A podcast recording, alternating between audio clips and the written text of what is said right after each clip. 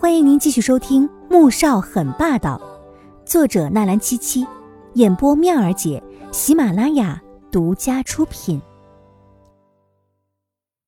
第九十集，穆萧寒看了一眼若无其事般的往里走的女人，目光沉下来。刚才在楼上，他明明看到她的身体摇晃了两下，像是快要晕倒似的。什么看月色？其实是想坐下缓缓吧，可是他什么都没说。想到这儿，他舌尖在齿间扫了扫，虽然几个小时过去了，他觉得自己的嘴里面好像还有人血的味道，咸中还带着一股淡淡的气味。或许，就是这种淡淡的气味才压制住体内的毒吧。每个月。易灵都会趁他睡着的时候，从他血管里抽取五次血，四次是作为研究，一次则是十四号晚上抽取，十五号喝下，不让体内的毒发作。楼上季如锦洗过澡后，穿上睡衣时，发现裤腰又松了一些，顿时有些郁闷。他照向镜子，发现脸颊也凹陷了，难道真的是最近太累了吗？还有两天就要放暑假了，暑假过后他就要升大四，也要开始寻找实习的单位。要不要暑假那段时间休息几天呢？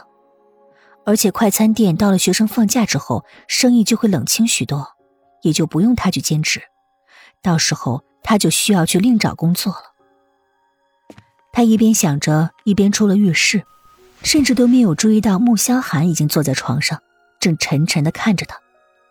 在想什么呢？在想暑假去哪里打工。哦，季如锦想得入神，听到他人问，下意识的就回答了。结果，等他意识到之后，不由得尴尬起来。我记得你下个学期就要升大四了呀，好像要开始正式的实习了。穆萧寒不是记得，而是让易林去查了一下，甚至已经准备安排他去穆氏旗下的建筑部门实习。季如锦点点头，他喜欢的是服装设计，可是学的专业却是建筑工程设计。虽说都是设计，却是天差地别。虽然他在本专业成绩也是很优秀的，但总归是没有了那份对服装设计的热忱和激情。所以，实习一事他并没有太过放在心上。你放暑假之后可以到穆氏旗下的建筑公司实习。不用了。我想自己出去找一找工作。他不能事事都依赖穆萧寒，尤其是知道他有那个爱了很久的女人之后，他觉得自己更应该和他保持距离。还在生那天的气呢？某人脸色沉下来，目光紧紧凝视着季如锦。啊！季如锦又是一愣。那天是哪天呢？穆萧寒心中一叹，看来那天生气的只有他自己，而他则是借了那天的事情，找了一个可以避开他的理由吧。睡觉。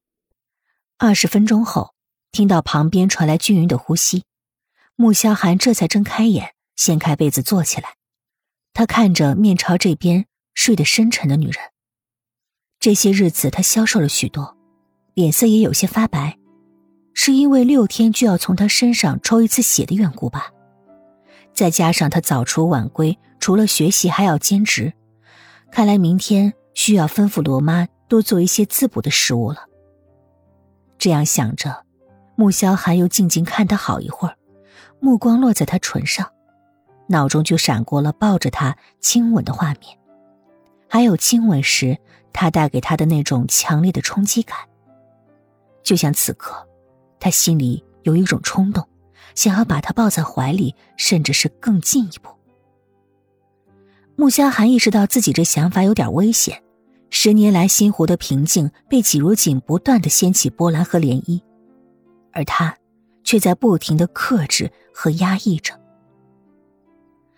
第二天早上，季如锦没有像平时那样早早起来，而是睡了一个懒觉，八点钟才悠悠转醒。疲累了一天，睡过一觉之后，这才觉得恢复了元气。他洗脸刷牙出来，就看到穆萧寒正在客厅的沙发上看报纸，面前一杯红色浓稠的液体。喝了它再下去。穆萧寒指着面前的杯子，季如锦端起来，闻了闻，是红枣牛奶。为什么让我喝这个？我又不贫血。他的身体很健康，所以看到穆萧寒突然让他喝这个，他有点疑惑。你瘦了，这个不单是补血。对肠胃也好。穆萧寒放下报纸，看向他。这个红枣牛奶是他咨询过医生才吩咐罗妈做的。季如锦听完，心中一暖，也没有再问，全部喝了。下了楼，餐厅里，穆恩恩、穆言飞都在。看到季如锦和穆萧寒一起过来吃饭，两个人都愣了。穆恩恩一声不吭的喝着稀饭，穆言飞倒是嬉笑着说。哟，太阳打西边出来了，怎么这么晚还没出门啊？他这是在笑季如锦呢。这一个多月来，他还是第一次见到季如锦。